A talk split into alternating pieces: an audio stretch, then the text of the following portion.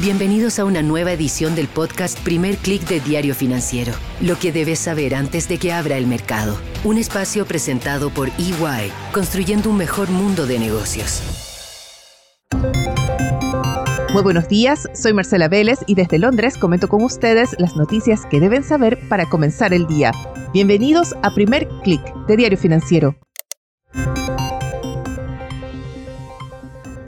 Buenos días, es jueves 14 de diciembre, bienvenidos a Primer Click.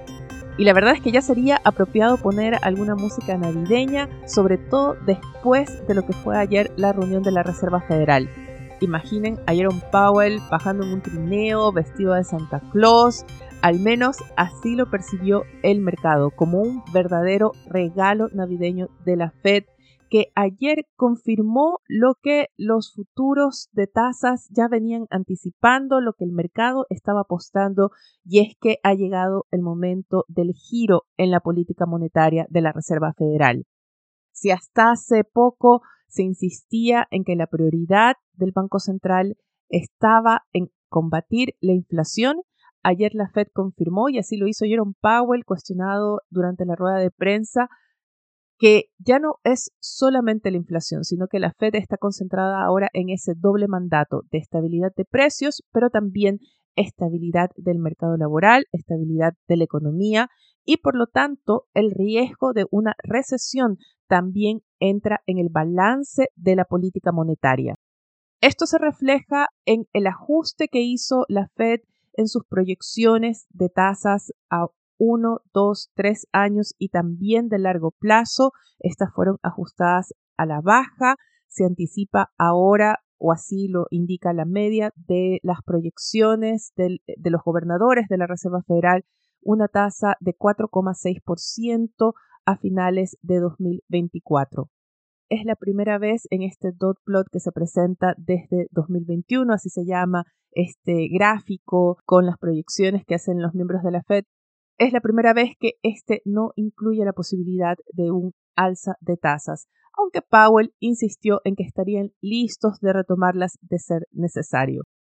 Lo que lee el mercado es que estamos en un nuevo ciclo y, de hecho, si las proyecciones de la Fed contemplan recortes por 75 puntos base en 2024, las apuestas del mercado son aún más agresivas.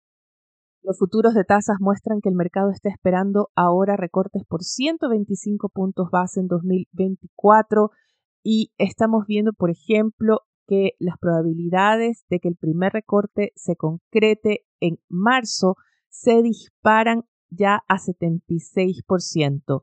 No solo eso, hay algunos más agresivos y vemos un 21% de probabilidad de que la Fed realice su primera baja de tasas en su próxima reunión el 31 de enero.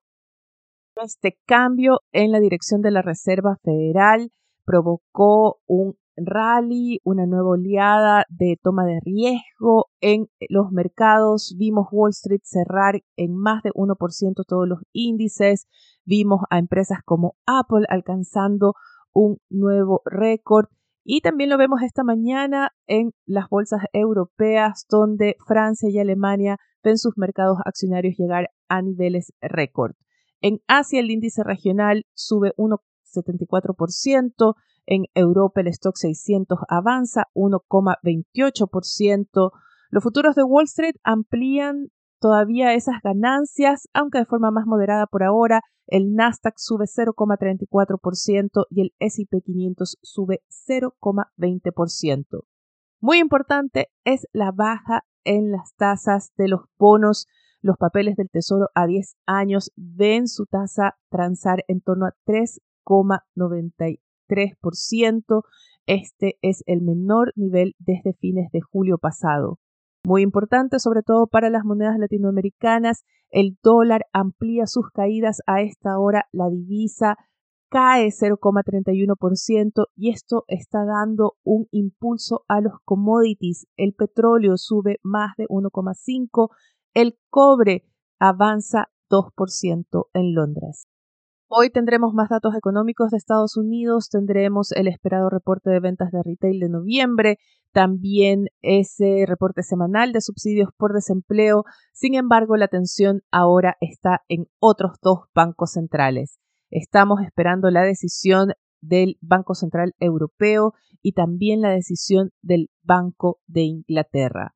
Se espera que mantengan las tasas de interés, no se prevén cambios, pero sí la atención va a estar y ahí se van a concentrar las preguntas de la rueda de prensa, es en qué va a pasar en 2024. Van a seguir los pasos de la Reserva Federal, van a anunciar un giro en la dirección de su política monetaria.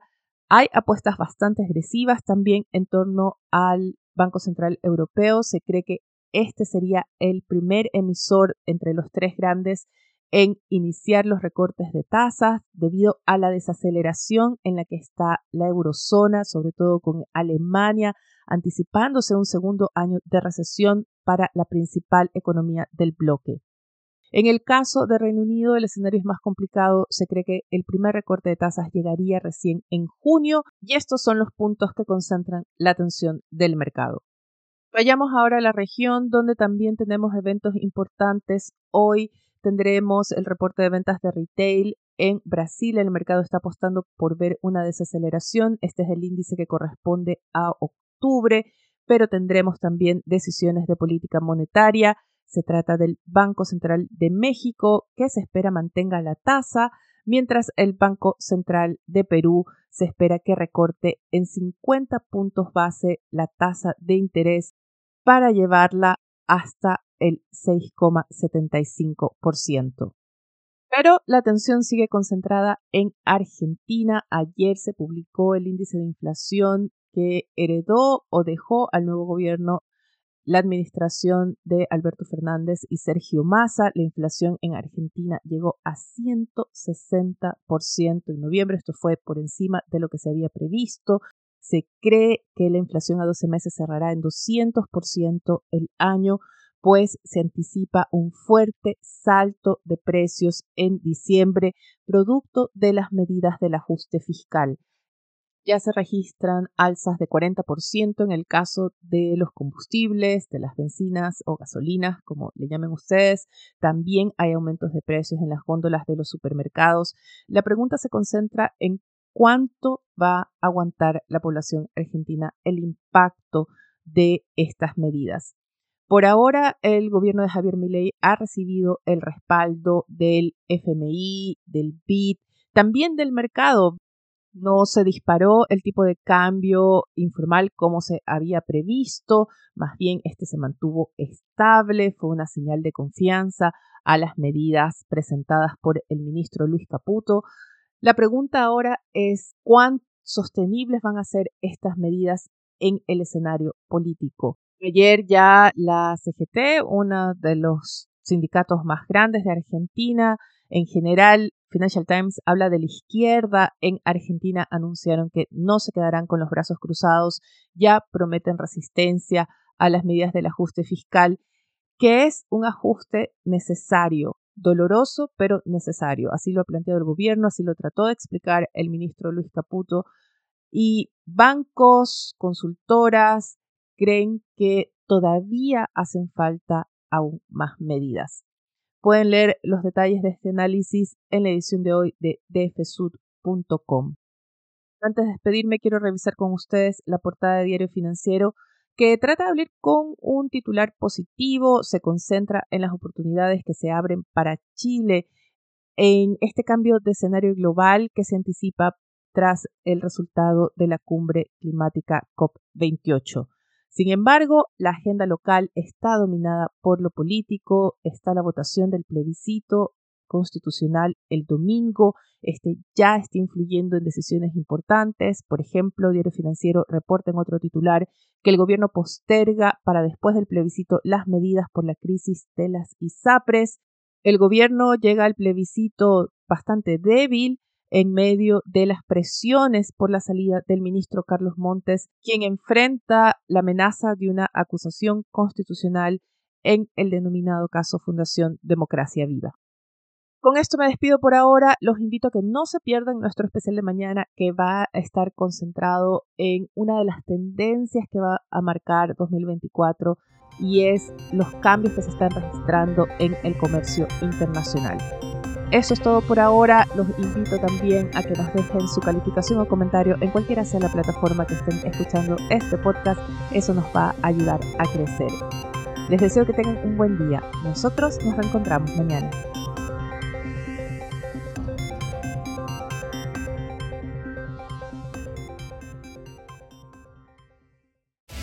Esto fue el podcast Primer Click de Diario Financiero.